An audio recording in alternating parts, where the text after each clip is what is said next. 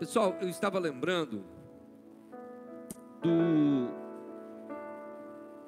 do momento em que eu peguei Covid, né? Quem pegou Covid aí? Levante a mão. E já acho que não tem ninguém mais fora aí da lista, né? Mas assim, e aí eu passei daquela fase de isolamento e depois fiquei pior, né? Fiquei pior, fiquei, fiquei ruim. E eu quero lembrar de um episódio, só um episódio aqui.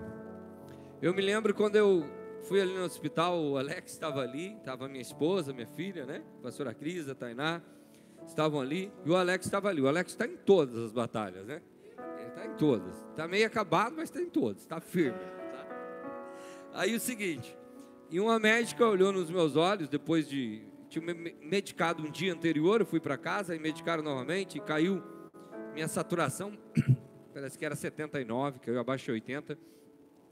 E ela falou assim: Eu vou ter que te internar, né? E vou ter que te entubar. Aqui. Tem alguém aqui que foi entubado? Não, né? Graças a Deus. E pessoal, as notícias não eram legais de quem era entubado. Quem, quem lembra disso? Você ainda lembra ou já esqueceu? Não eram boas.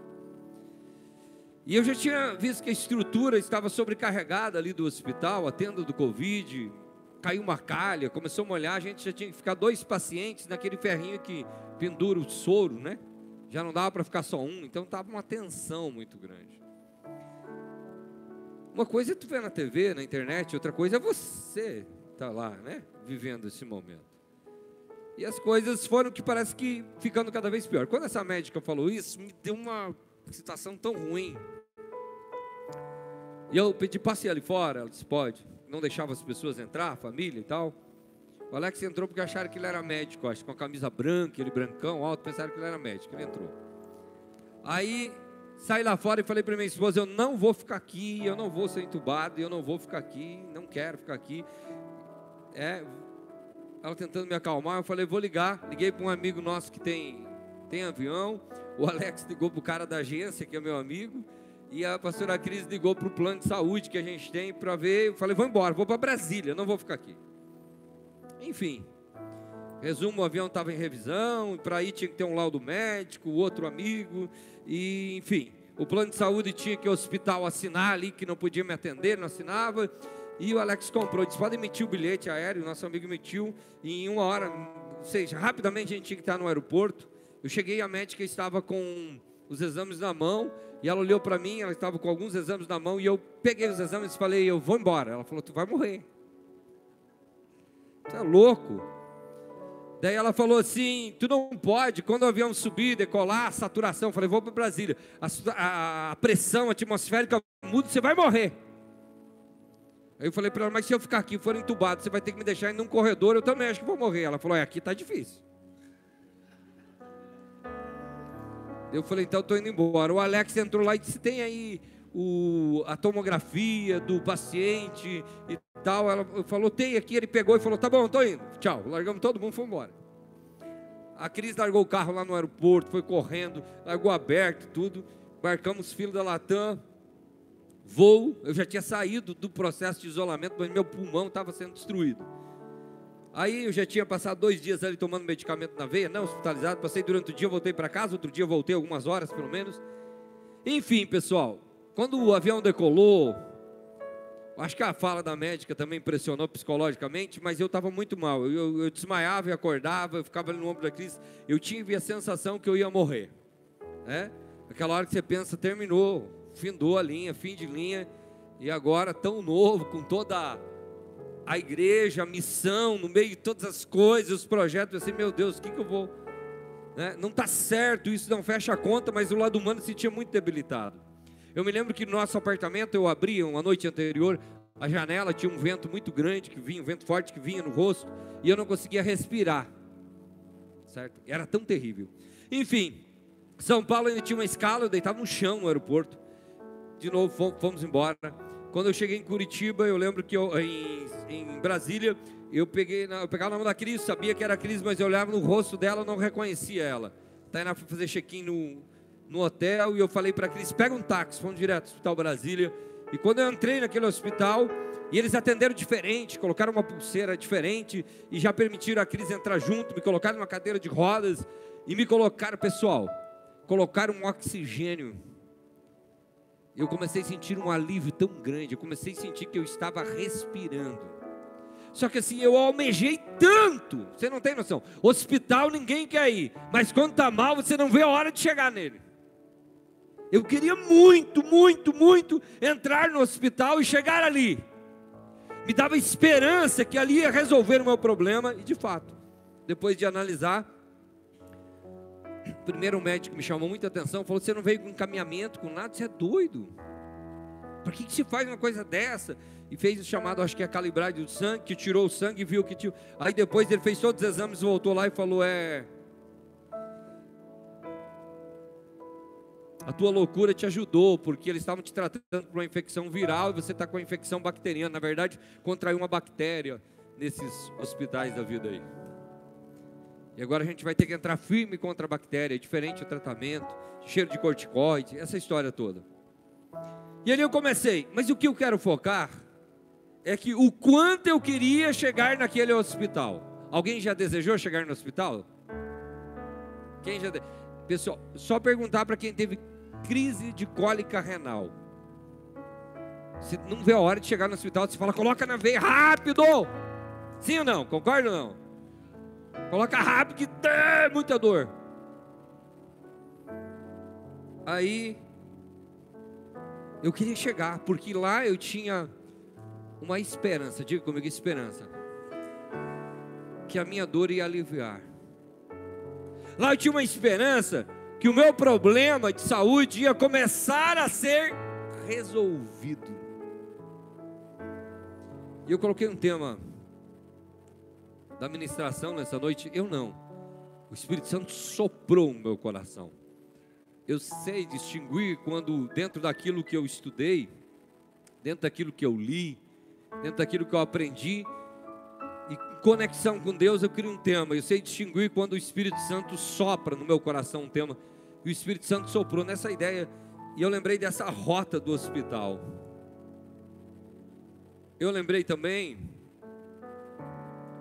de algumas histórias que eu li de guerra, quando os soldados almejavam, depois de muitos feridos e de muito tempo sem dormir e sem comer, eles almejavam muito chegar em um local de apoio e um abrigo.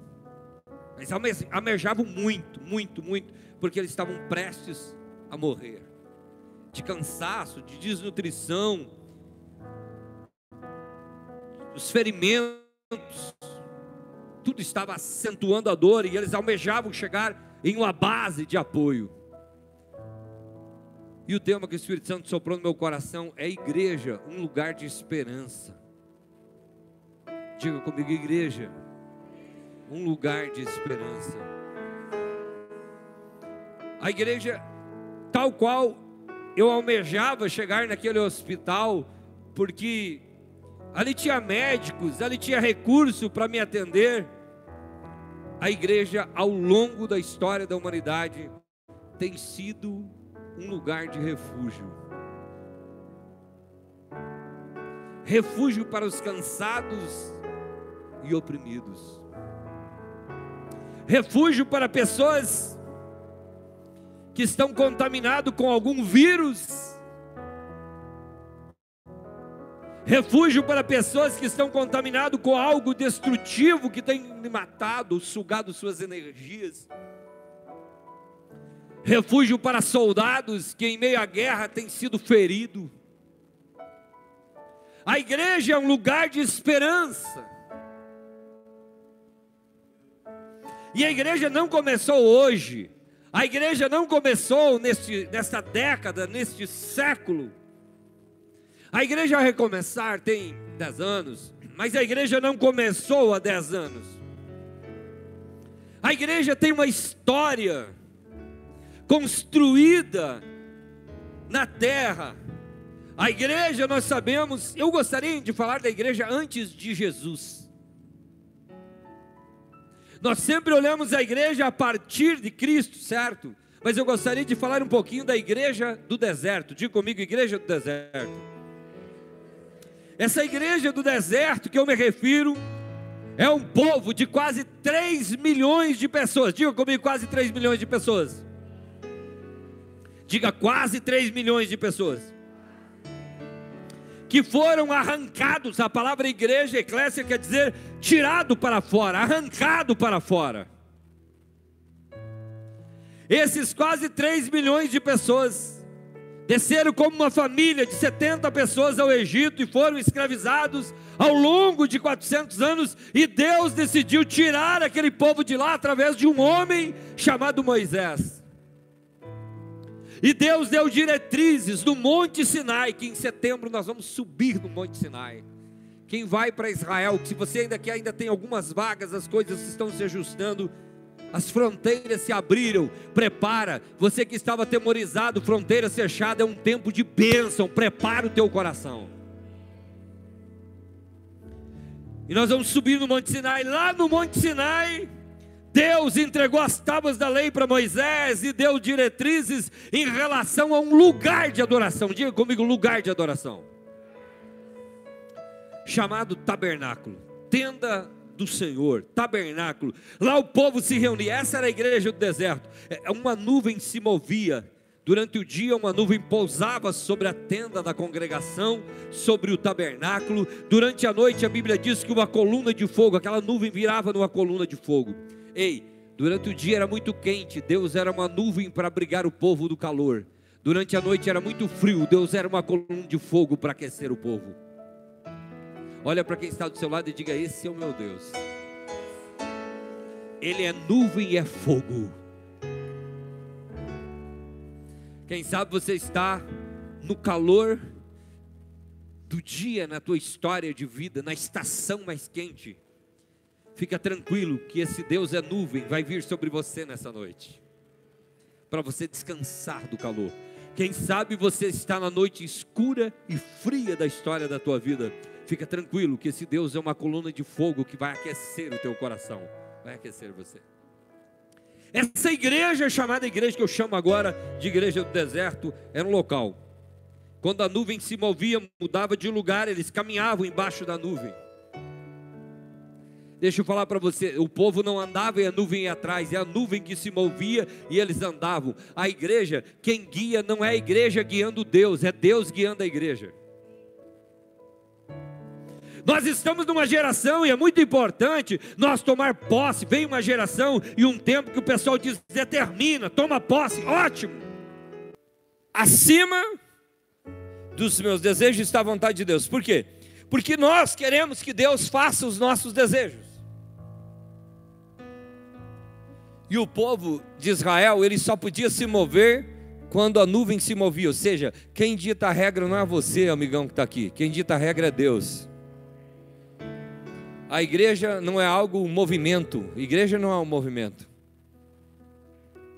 Ah, tem um movimento. Não tem. Igreja não é um movimento. Igreja é a noiva do cordeiro. Ela tem dono. Jesus comprou ela com preço de sangue. Igreja tem destino. Igreja tem direção. Quando as pessoas falam um monte de coisa de igreja, é porque não sabe o que é igreja. Pensa que igreja é só uma denominação, é uma religião, é um movimento que começou ali, é uma situação. Não, igreja tem direção, igreja tem pai.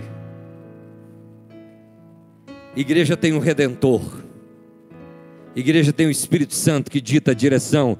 Bem-vindo, você é igreja, você tem uma direção. Se você não tinha até hoje, você tem uma direção.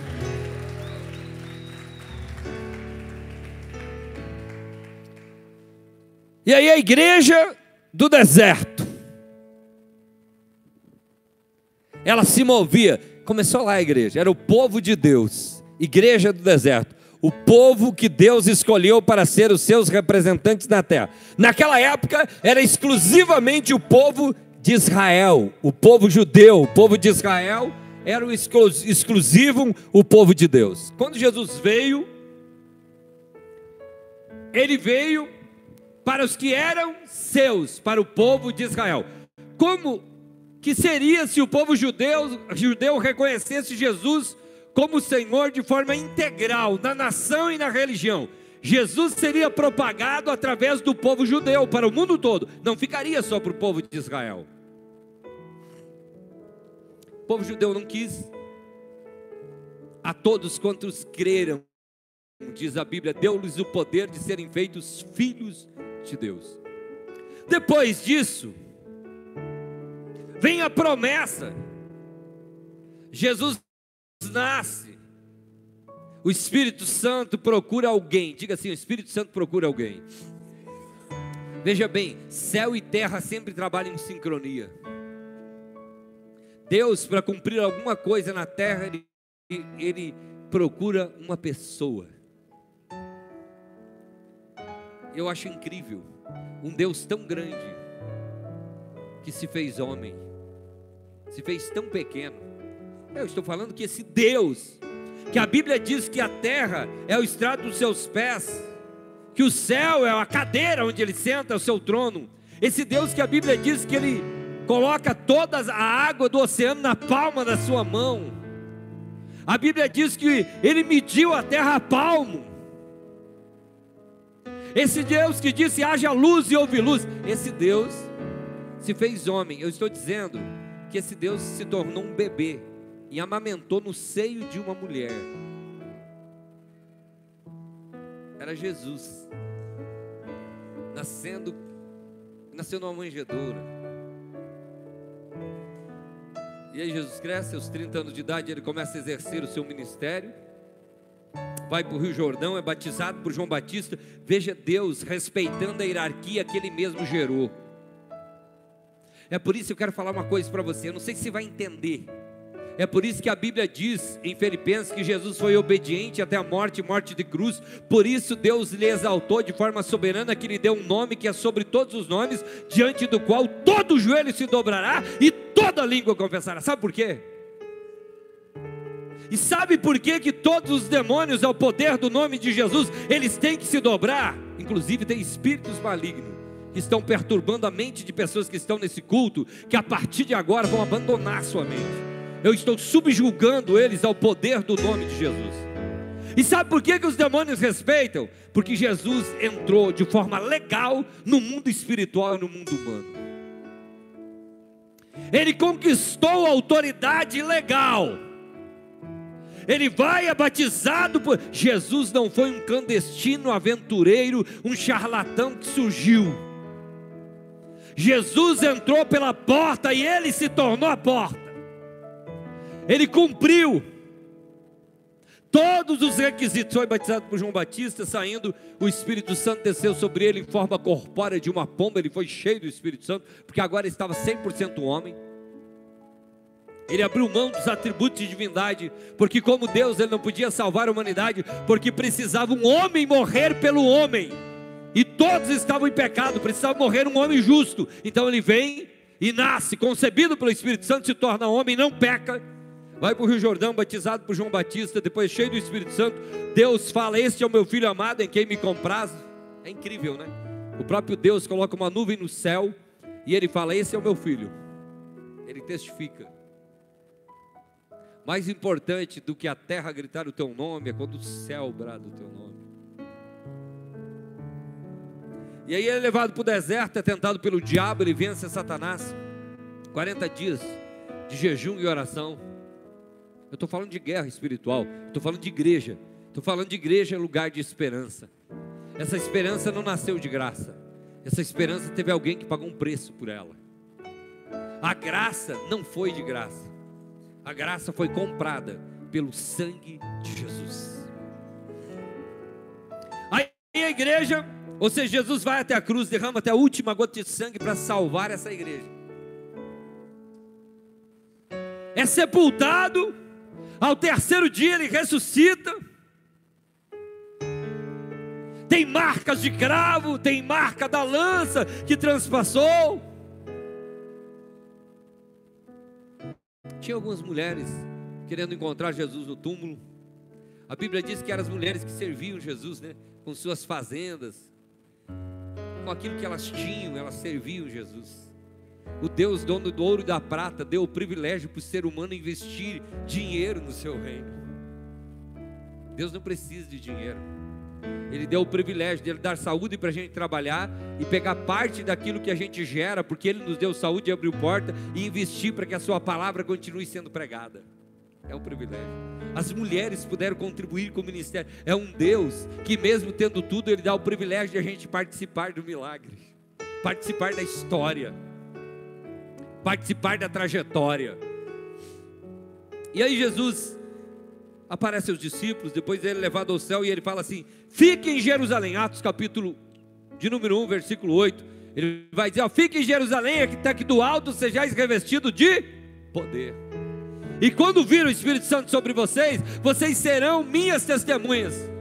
Em Jerusalém, Judéia, Samaria, até os confins da terra. Ordem para a igreja. 500 irmãos, diga comigo 500. Diga de novo, 500. 500 pessoas ficaram no cenáculo, começaram, estavam assistindo Jesus subir. Pessoal, mais ou menos assim. Ele começa a subir, os pés dele se distancia da terra, eles ficam olhando e ele vai subindo. Vem uma nuvem e cobre e eles ficam olhando. 500 pessoas serviram de testemunhas oculares de que Jesus foi levado ao céu com o corpo. Viu? O céu mudou depois de Jesus. Sabe por que mudou depois de Jesus veio na terra? No céu a partir de então tem um corpo humano glorificado no céu. Tem um Deus com um corpo humano no céu, que é Jesus. Mudou a ordem, a configuração do céu mudou. É por isso que o único que pode interceder pelo homem, pelo ser humano, pela igreja no céu é Jesus, porque foi ele que morreu por nós. E aí, eles viram Jesus ser elevado ao céu e eles foram e ficaram clamando, mas demorou, demorou dez dias. Quando começou a passar os dias, eles começaram a desistir. Desistiu um, dois, final sobrou 120 pessoas. Diga comigo, 120 pessoas. Clamando. Atos capítulo de número 2, estavam num culto, pessoal. O culto foi mais de dez dias. Aliás, você sabe que culto nunca termina, né? A reunião termina, o culto é de eternidade a eternidade. E eles estavam reunidos no mesmo lugar, clamando pela promessa. Era um clamor, porque quando você insiste, busca, você está embaixo de uma direção de Deus, de uma vontade de Deus, aquele tempo de oração é um tempo de preparo para o teu coração. Ei, escute, Deus não quer ver você sofrer, Deus quer preparar o seu coração e eles clamaram. Aí a Bíblia diz que veio um som veemente, impetuoso, um som como de um vento veemente impetuoso, encheu toda a casa, todos foram cheios do Espírito Santo, foram vistos línguas como que de fogo que pousaram sobre os 120 irmãos, e eles receberam o dom de línguas, e tinha uma multidão de gente por causa da festa dos Pentecostes, e Pedro subiu no palco e pregou uma mensagem com tanta graça, que quase 3 mil almas se entregaram a Jesus e começou a igreja. Começou a igreja, mas não foi bem assim. Não somente Jesus, mas se nós olharmos um pouquinho para os discípulos, para os chamados depois apóstolos, só teve um que morreu de morte natural. Lembra o nome dele? Quem sabe o nome dele? Quem? João. Os outros foram crucificados, apedrejados, decapitados.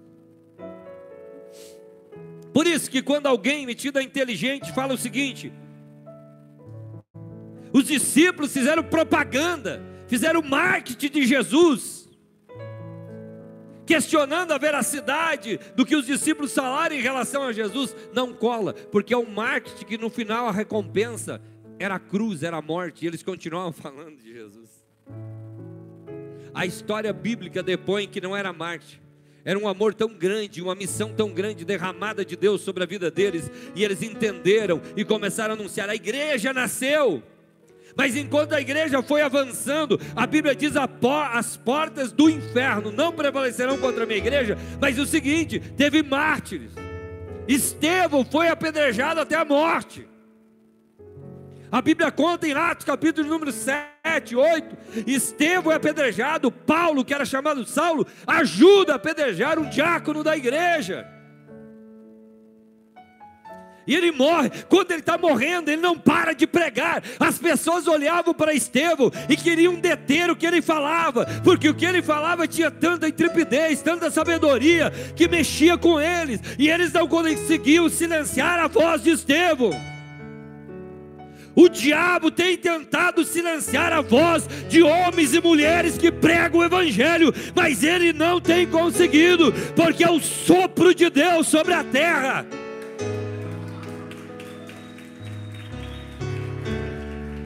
Estevão é apedrejado e eles ficam esperando a agonia do homem, e ele cai de joelho, apedrejado, sangrando ossos, fraturas, e eles pensam agora ele vai, agora ele vai reclamar. Agora ele vai desistir de Jesus. E ele vai dizer as últimas palavras. Sabe o que Estevão fala? Está narrado na Bíblia. Eu vejo os céus abertos e o Filho de Deus em pé à destra do Pai.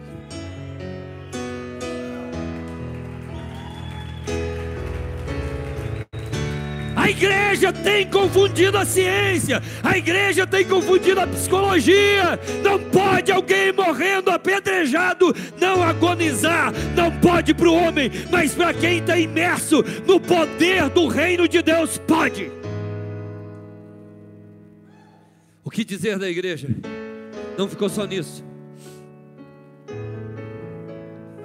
Pedro, um cara complicado. Ontem né, nós falávamos sobre Pedro lá no Alex com Judivan. Pedro, um cara explosivo, problemático, morava com a sogra, tudo errado, cara. Não se você mora com a sogra, tá errado. Tá meio errado, né? Não tá tão certo, não adianta ficar.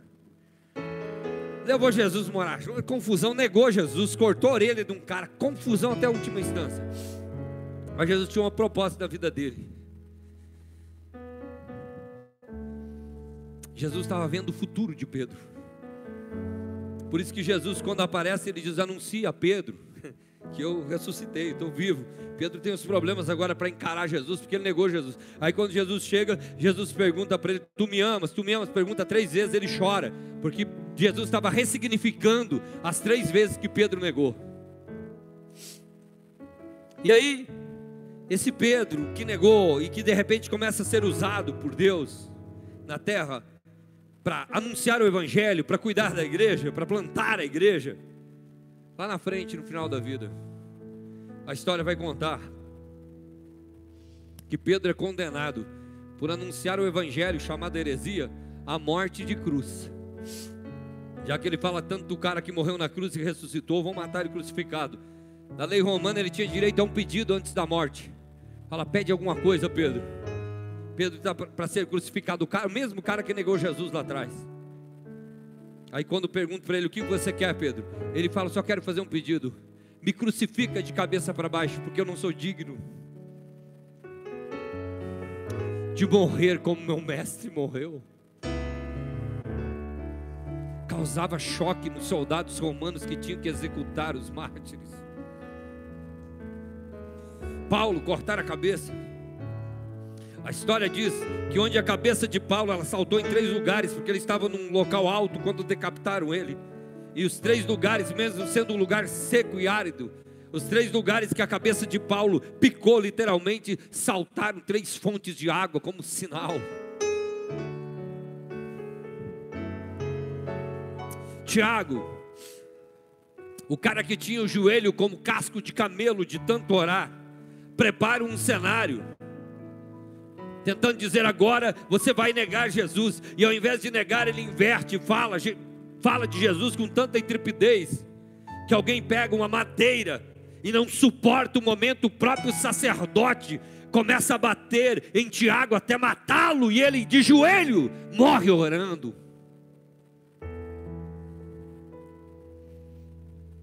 Os mártires da igreja que foram para as arenas do Coliseu Romano, na era ter, terrível, na época da maior perseguição, porque eram tratados como hereges, porque estavam anunciando o evangelho, e eles foram para as arenas e tinham que lutar com leões, com soldados, e eles lutavam e morriam, glorificando a Deus.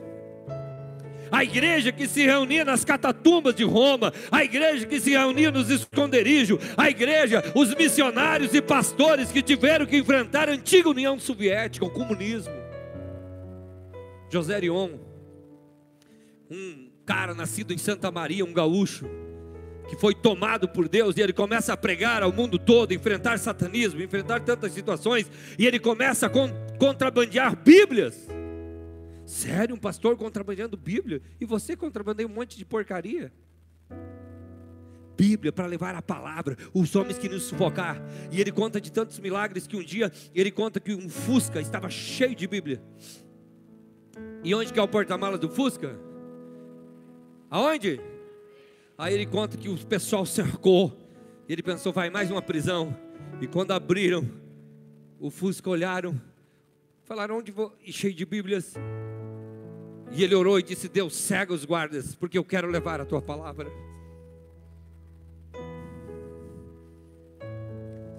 Você teria coragem de se colocar em risco em favor do Evangelho? Ou nós estamos acostumados com o Evangelho superficial? Uma geração, muitas vezes, de cristãos que a grande maioria são frouxos. E ele orou com tanta graça. E Deus atendeu. E os guardas olham e diz: Josué, onde você vai com tanto alface? Ele falou: Eu estou levando. As pessoas estão famintas.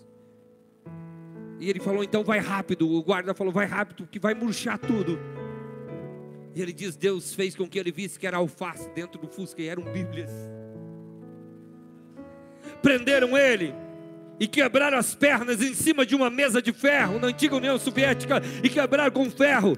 Trituraram as pernas dele e ele conta que a dor era insuportável. E ficava com um fone no ouvido, ouvindo dia e noite que Jesus não presta, Jesus não presta, Jesus não presta, e ficava, comunismo é bom, Jesus não presta, e ficava dia e noite, dia e noite, dia e noite, por tempo, e Deus restaurou, ele sai de lá. Primeira coisa que ele faz, antes de abraçar a sua esposa e os seus filhos, ele arruma uma carga de Bíblias e consegue levar a uma aldeia com risco de novo, porque o chamado era maior. Um dia o Espírito Santo soprou na região do Brasil, missionários começaram a vir para o Brasil, a América, os Estados Unidos da América não tinha expressão alguma. Quando eles começaram a investir no reino de Deus, enviar missionários ao mundo, a América começou a se levantar, se tornando uma potência, porque eu acredito que Deus investe quando nós investimos no reino dele. Ah, você diz, pastor, eu não tenho interesse, eu vim no culto e eu quero receber uma oração, já quero ir para casa. Ei, deixa eu falar para você, essa igreja não nasceu hoje. Tem gente na estrada há anos.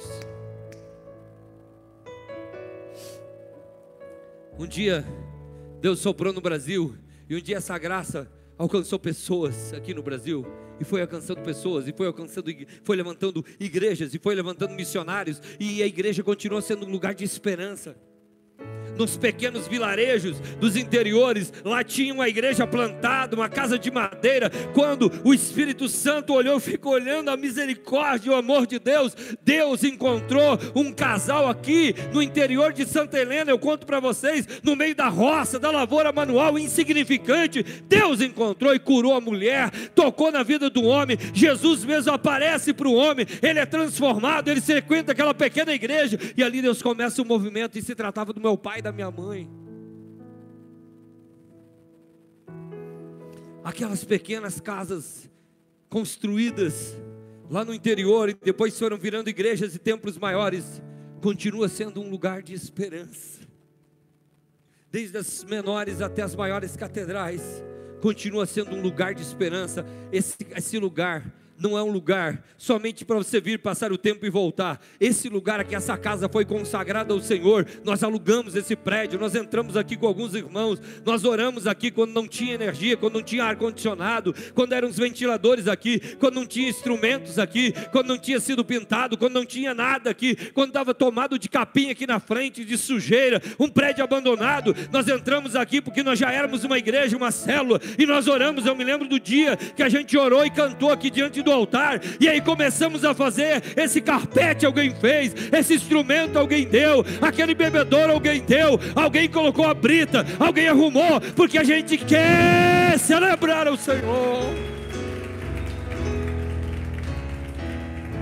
Todo mundo começou a trabalhar e começou a entrar gente aqui. Tem pessoa que está aqui por causa da internet. Tem pessoa que está aqui porque alguém convidou. Tem pessoa que passou na frente do templo e entrou porque precisava de uma palavra de esperança. Esse é um lugar de esperança.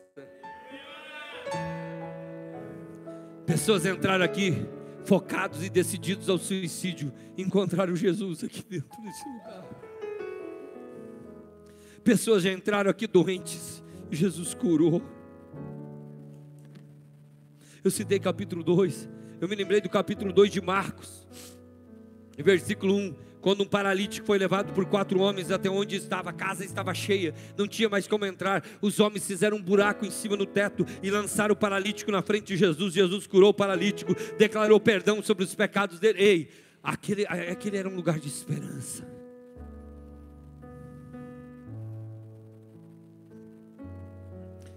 Com 13 anos, eu comecei a pregar a palavra de Deus, anunciar vulcão de Deus tomava conta do meu coração. E eu comecei a pregar lá no interior, lá na roça mesmo. E eu comecei a anunciar. Com 18 anos eu comecei a pastorear a igreja. Eu me lembro que eu fiquei lá 90 dias. Não tinha salário, então eu me lembro que o que a gente tinha para comer era farinha de milho torrado de manhã, de meio-dia e de noite. E eu comia, não falo isso para vocês quando doer, não, é tranquilo, a gente come de novo se for preciso.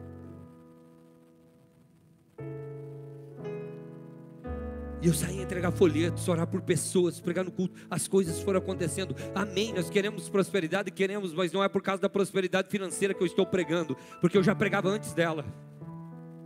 A prosperidade financeira nos impulsiona, nos dá lugares, nos dá acesso, amém. Mas o que realmente nos chamou e nos impulsiona é Jesus, é o Espírito Santo.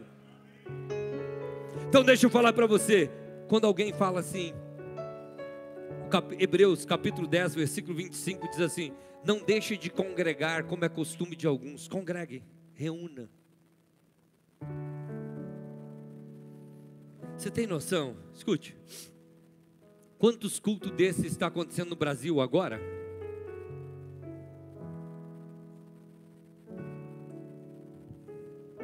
Quantos cultos estão acontecendo em Foz do Iguaçu agora? Quantos cultos estão acontecendo no Brasil inteiro? Pessoas entrando para adorar a Deus.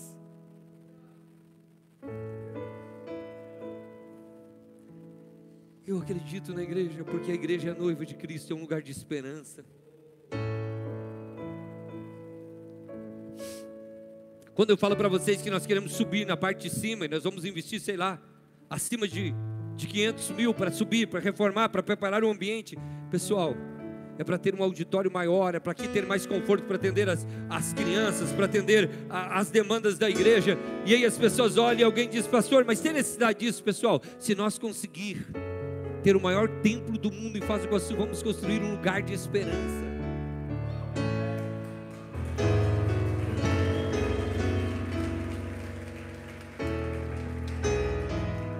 Quando você entrega o teu dízimo aqui na casa do Senhor, a tua oferta, esse recurso é usado para manter essa casa, para manter outras igrejas, para impulsionar o reino de Deus.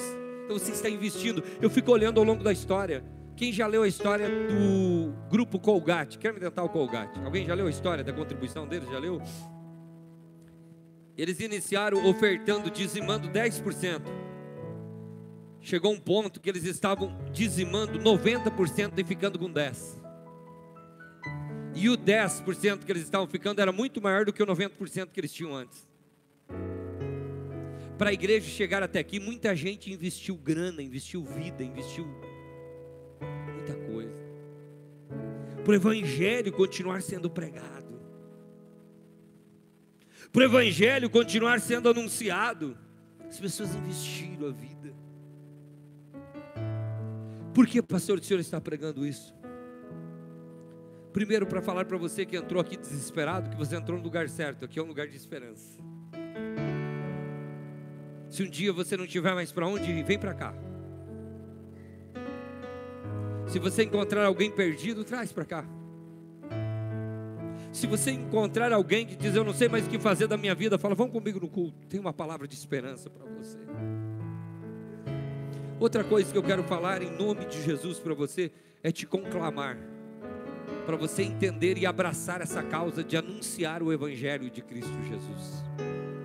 De se levantar e dizer: que que, pessoal, o que, que é os eventos que a igreja faz? É imersão, é o que? É um tempo dedicado. São mais de 100 dias de jejum e oração pelas pessoas que vão participar ali, porque é um tempo profundo de transformação, é sendo igreja. Quem já fez a imersão aqui? Levante a mão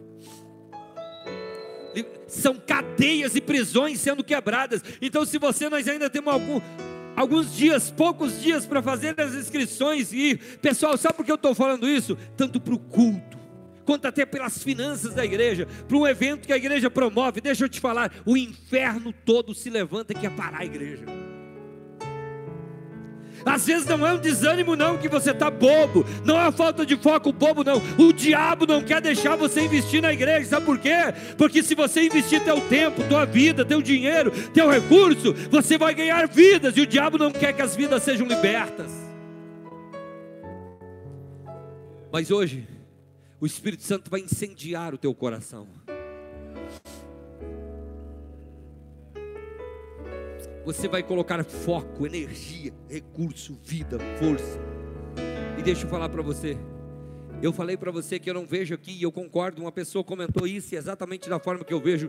Eu não vejo aqui uma igreja composta de um monte de membros, de um monte de pessoas que vêm aqui para assistir o culto. Eu vejo aqui um exército de Deus se levantando para transformar essa cidade.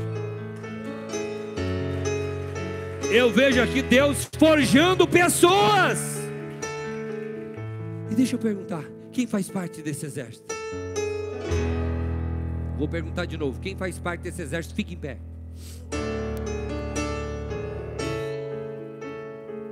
A igreja é um lugar de esperança.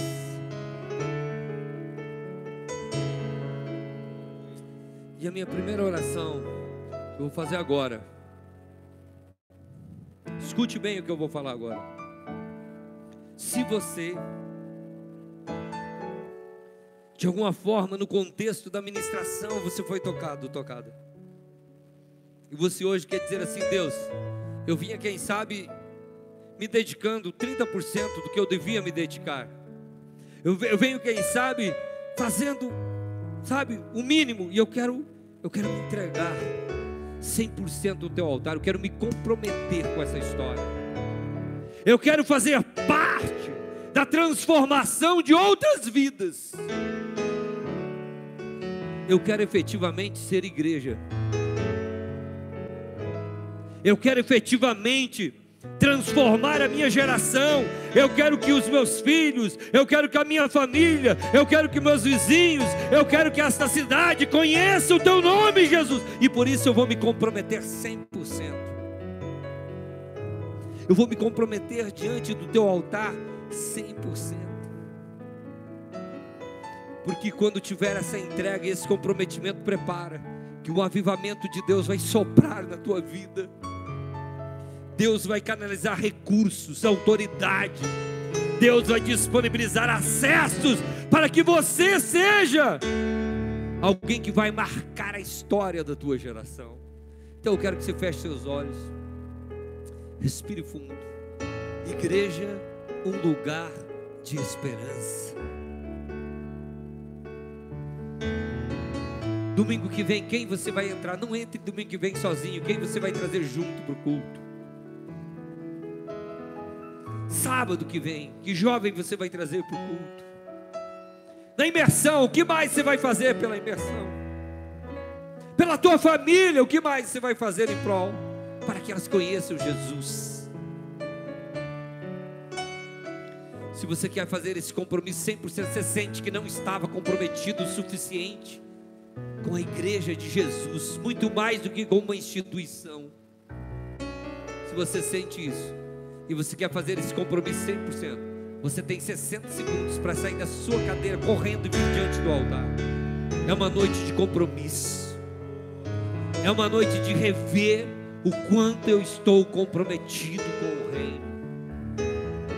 Qual o grau da minha do meu comprometimento com Jesus? Com a igreja. Pode vir, pode vir bem diante do altar. Igreja, um lugar de esperança.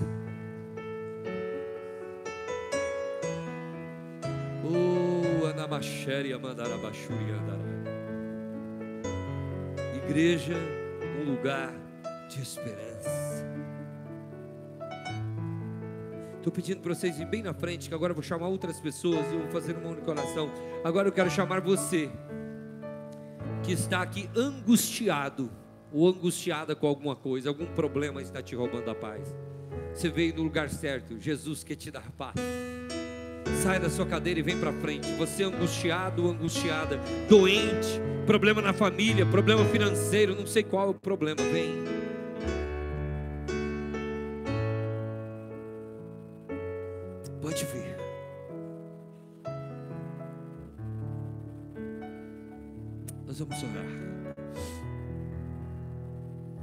Pastores também vão estender as mãos sobre vocês. Estenda as mãos assim para frente. Deus, nós temos uma primeiro grupo de pessoas que vieram à frente, decidindo fazer um pacto de 100% de comprometimento com o teu reino. Decidindo fazer uma entrega maior, Deus, do teu reino quero que o Senhor aceite o coração voltado para Ti. É uma forma de ser grato quando nos comprometemos contigo, Deus. É uma forma de ser grato por tudo que o Senhor já fez por nós. E nós temos dezenas de pessoas nessa noite fazendo um pacto de compromisso contigo. Teve pessoas que veio porque está triste, angustiado, desesperado por alguma coisa. Eu peço milagre, Senhor. Esse é o lugar de esperança. Essa é uma casa de cura. Essa é uma casa de restauração, essa é uma casa de libertação, esse é o lugar em que nos congregamos aqui e o teu nome é glorificado. Então eu te peço, Deus, cada pessoa que entrou aqui nessa noite, que recebam a porção da tua graça. Aqueles que ficaram na cadeira, Pai mas que o coração está palpitando forte ao mover do teu espírito. Toca, Senhor, cada um de nós. Eu quero que todos levante suas mãos ao céu, com os olhos fechados, solte alguma palavra de gratidão a Deus. Solte alguma palavra de louvor e perceba o Espírito Santo te abraçando. Você é a igreja, você é escolhido, você é escolhida. Essa semana será uma semana de vitória. Deus veio escrevendo uma história para que o Evangelho chegasse até você. Deus preparou algo especial para a tua vida e essa é uma noite profética. Seja renovado, seja renovada, seja abraçado pelo Espírito Santo. Oh, aleluia. Você mesmo dá um abraço em você com os olhos, fechados, com os olhos fechados, Deus derrama um bálsamo sobre cada um. Que haja fortalecimento. Igreja, um lugar de esperança. Igreja, um lugar de esperança. No próximo domingo, Deus vai usar você para trazer alguém desesperado para este lugar. Para ser restaurado, para ser tocado.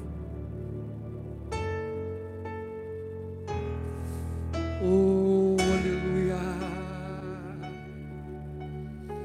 A igreja vem. Foi a música que nós ouvimos aqui. A igreja vem. Você é a igreja. O Senhor te revestiu de autoridade para um tempo de vitória, para um tempo de triunfo, para um tempo de libertação, para um tempo de alegria, para um tempo em que você vai pisar a cabeça da serpente que tentou te envenenar, você vai dominar aquilo que tentou te dominar, você vai vencer as barreiras.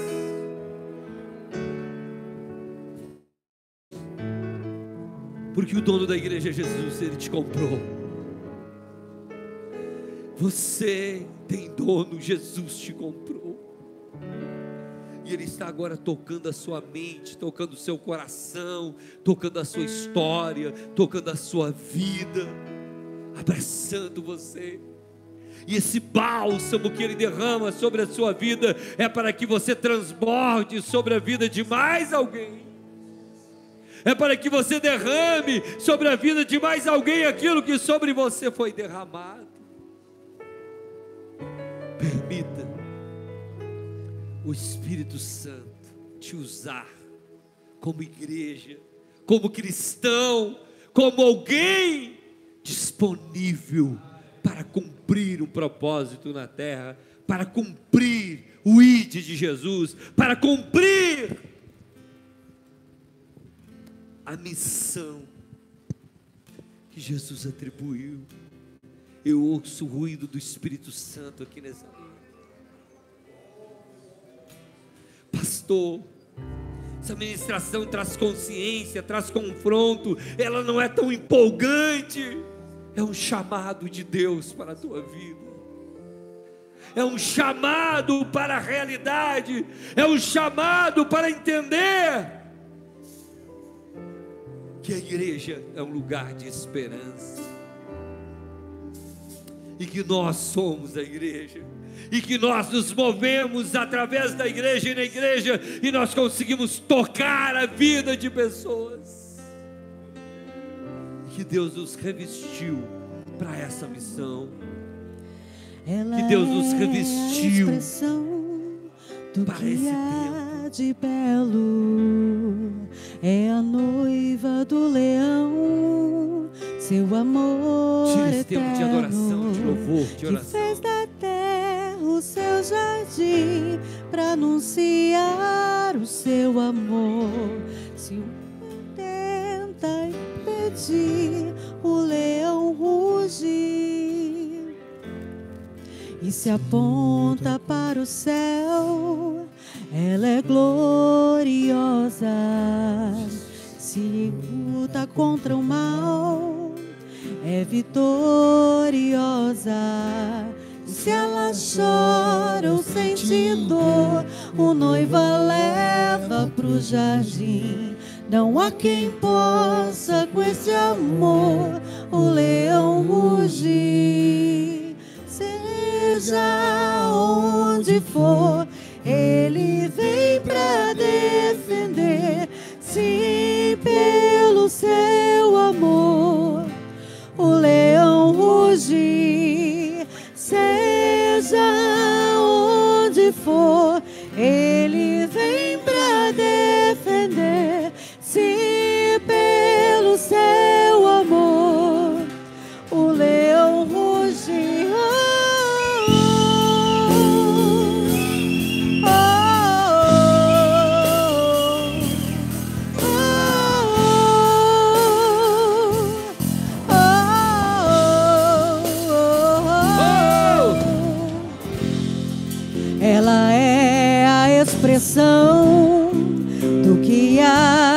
belo. É a noiva do leão, seu amor eterno. E fez da terra o seu jardim para anunciar o seu amor. E quando o mal tenta impedir, o leão ruge e se luta contra o mal. Ela é corajosa, se aponta para o céu. Ela é gloriosa. E se ela chora ou sente dor, o noivo a leva pro jardim.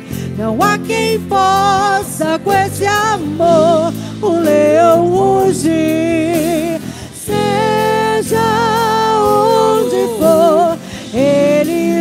Pra defender. Sim, pelo seu amor, o leão rugir. Seja onde for, ele vem pra defender. Sim, pelo aleluia,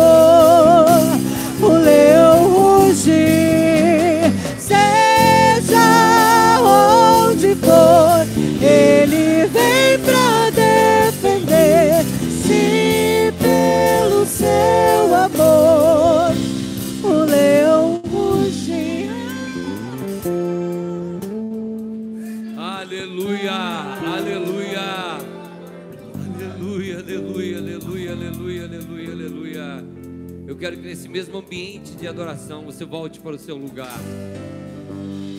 Igreja é um lugar de esperança. Igreja, um lugar de esperança. Oh, aleluia. Glória a Deus, glória a Deus. Não escala ninguém, né? Mas vou fazer aqui. Tem envelope aí? Alguém tem? Nessa missão, né? nós temos diversas formas de fazer com que a igreja seja impulsionada. E obrigado, pastor Alex.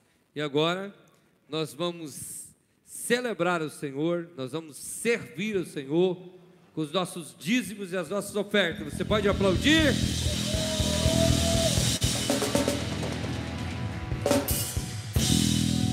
É a tua entrega agora, o momento de uma entrega financeira que tem um impacto no mundo espiritual.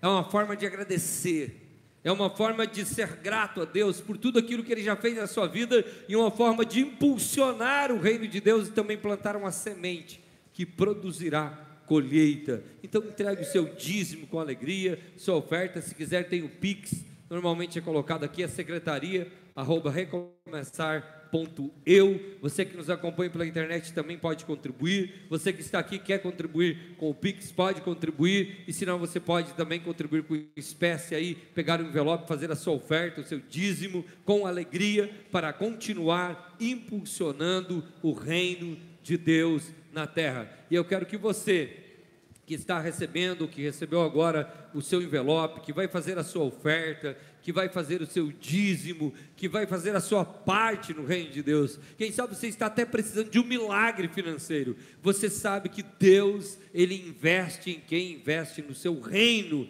Então Deus é o Deus da provisão, ele pode visitar as suas finanças. Eu quero que você levante o envelope comigo assim nós vamos orar, vamos consagrar ao Senhor o seu dízimo, a sua oferta, tanto você aqui presencial, quanto você que nos acompanha pela internet. Deus, agora em nome de Jesus, nós queremos consagrar ao Senhor os nossos dízimos e as nossas ofertas. Vamos entregar na tua casa, Pai, com muita alegria, com muita gratidão. Esse recurso é usado para impulsionar o teu reino na terra, e nós temos alegria de ser participantes desta igreja, Pai. Também aquela pessoa que precisa de um milagre financeiro, provê o recurso, abre portas, Pai. Nós oramos, Pai, por também o nossa, nosso avanço aqui em Foz do Iguaçu. Nós queremos subir para o próximo piso, e eu sei que o Senhor proverá o recurso, o Senhor fará o milagre. Nós somos a tua igreja e o Senhor enviará o recurso para nós continuarmos avançando em o nome de Jesus. Amém e amém. Traga a sua contribuição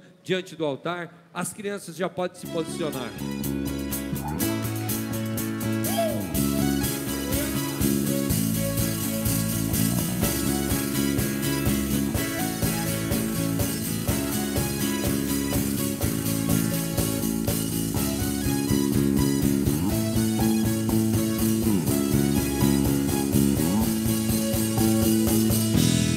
Sou sua glória. Fui por amor, fui por amor. E o teu sangue derramou, que grande amor.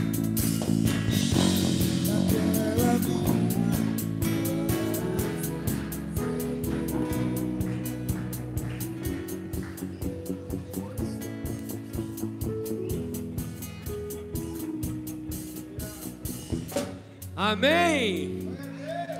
Pessoal, hoje nós já comemoramos hoje de manhã com a liderança. Hoje a pastora Cris está de aniversário. Amém.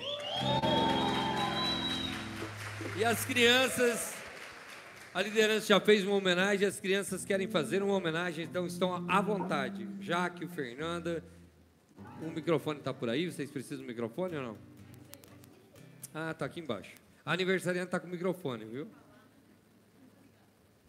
Tá ligado? Não. Não, vai ligar. Fica tranquilo que vai ligar. Som. A Sarinha vai falar. Oi, pastora Cris. Sou a Sara. Eu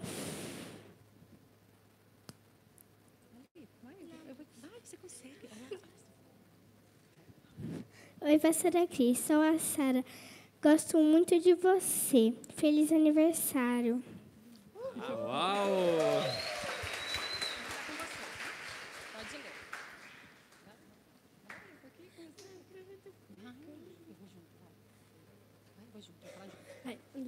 Oi, pastora, feliz aniversário. Que você tenha muitos anos de vida.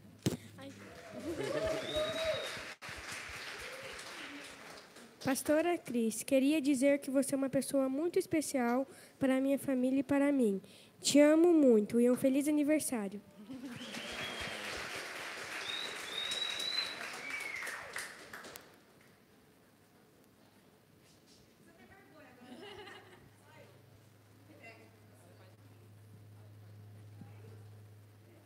Todos eles fizeram. Todos eles fizeram. colocou- é.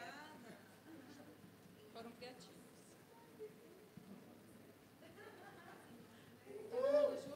Um aplauso.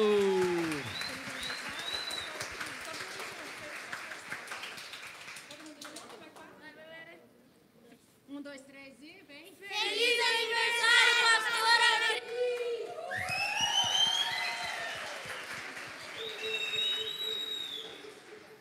Nós vamos chamar a pastora Cris aqui, vamos orar por ela, né? Amém? Vamos estar em pé, vamos fazer uma oração, depois a gente vai cantar os parabéns de toda a igreja.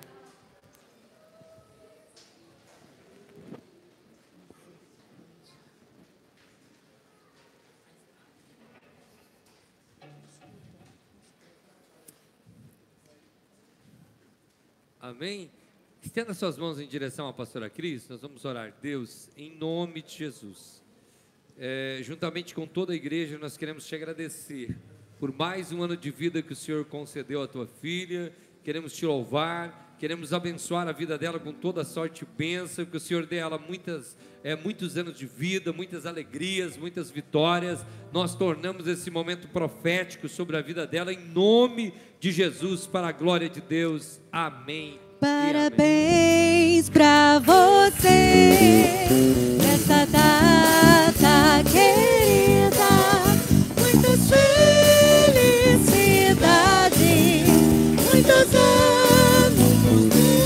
com Deus, e com Deus, com Deus ao seu lado, no novo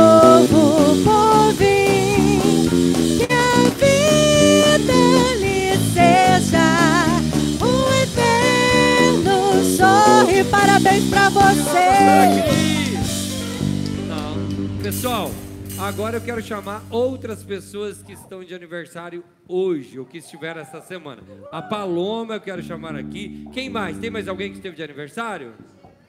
A Giane está aqui? Não tá? Corre aqui, Paloma. É aniversário hoje, hoje, a Paloma. Vamos aplaudir a Paloma.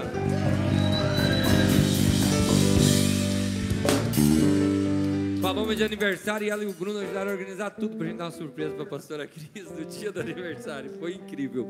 Nós vamos orar pela Paloma também. Que Deus dê ela muitos anos de vida, continue abençoando. E vamos cantar outro parabéns, tá bom? Cada vez sai melhor o parabéns. Tendo as mãos, Deus, em nome de Jesus, nós agora queremos celebrar, agradecer ao Senhor pela vida da Paloma, Deus.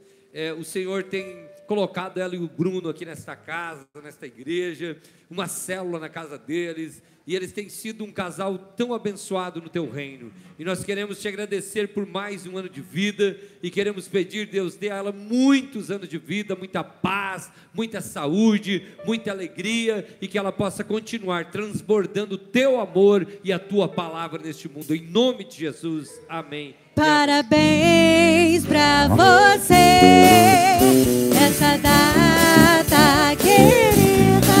Muitas felicidades,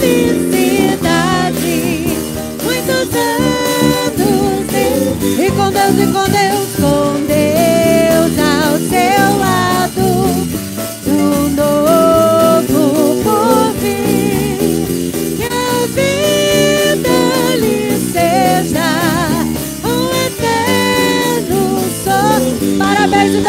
dupla. Deixa, deixa eu perguntar aqui. Quem está aqui hoje pela primeira vez? Levante a mão. Ó, tem gente pela primeira vez. Sejam muito bem-vindos. Vamos dar um aplauso para eles. Deus abençoe muito a vida de vocês. Sintam-se em casa, tá bom? Ainda não dá para abraçar, logo vai dar para abraçar. E a gente sai correndo e abraça vocês. Se vocês quiserem uma oração, se vocês quiserem deixar o número de, do telefone para a gente dar alguma assistência, procure o pastor Marcos, a pastora Tânia, procure a equipe de recepção, a gente quer atender vocês. Olha só, terça-feira, Teologia do Reino, às 19h30 ou 20? 20 horas, certo? Então, uma bênção aqui a aula de teologia e vai iniciar agora.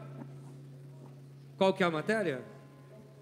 Teontologia, né? Estudo sobre Deus. Vai ser uma bênção. Você que não faz, quer fazer, você pode entrar agora nesse módulo. Na quarta-feira nós temos células, né? Tem bastante célula na quarta. Quarta-feira tem célula na casa do Alex, tem célula na casa do Bruno. Vai ser as duas juntas? Essa quarta vai ser. Tem célula na casa do Luciano. Onde está o Luciano? Lá, ó, casa do Luciano, célula dos jovens acima de 18 anos, tem célula na casa da Carlas e do Márcio, a célula dos abaixo dos 18 anos, é uma bênção de Deus a quarta-feira. Quinta-feira, quinta-feira tem célula na casa do Márcio e a Carlas, célula abençoada. Tem mais célula na casa do Jonathan na sexta-feira, né? Pastor Jonathan, pastora Vive, na sexta-feira. Enfim, está nascendo mais células aí e vai continuar sendo uma bênção. Sábado tem culto jovem aqui, um culto extraordinário. Rapaz, sábado eu vou ministrar e eu estou vendo o que, que eu vou ministrar, porque sábado foi o Kaká que ministrou, então eu tenho que dar o meu melhor aí para tentar chegar perto dele, né? Foi o Kaká, Deus usou o Kaká aqui, fiquei bem feliz por tudo o que Deus está fazendo. E no domingo nós estaremos aqui no culto e tem aquele evento incrível das mulheres no domingo, dia 20 que vai ser feita uma ação social. O pastor Aquiles está coordenando com as mulheres. Eu falei, você quer ajudar? Traga uma cesta básica, traga 10 cestas básicas, vamos transbordar sobre a vida de pessoas. Procure qual coisa a pastora Cris, que ela está na coordenação aí, tá bom? Que você tenha uma semana incrível, abençoada, cheia de Deus. Tendo as suas mãos assim, que a graça do Senhor Jesus Cristo, o grande eterno amor de Deus e a comunhão do Espírito Santo seja com todos e todos dizem. Ótima semana, Deus abençoe.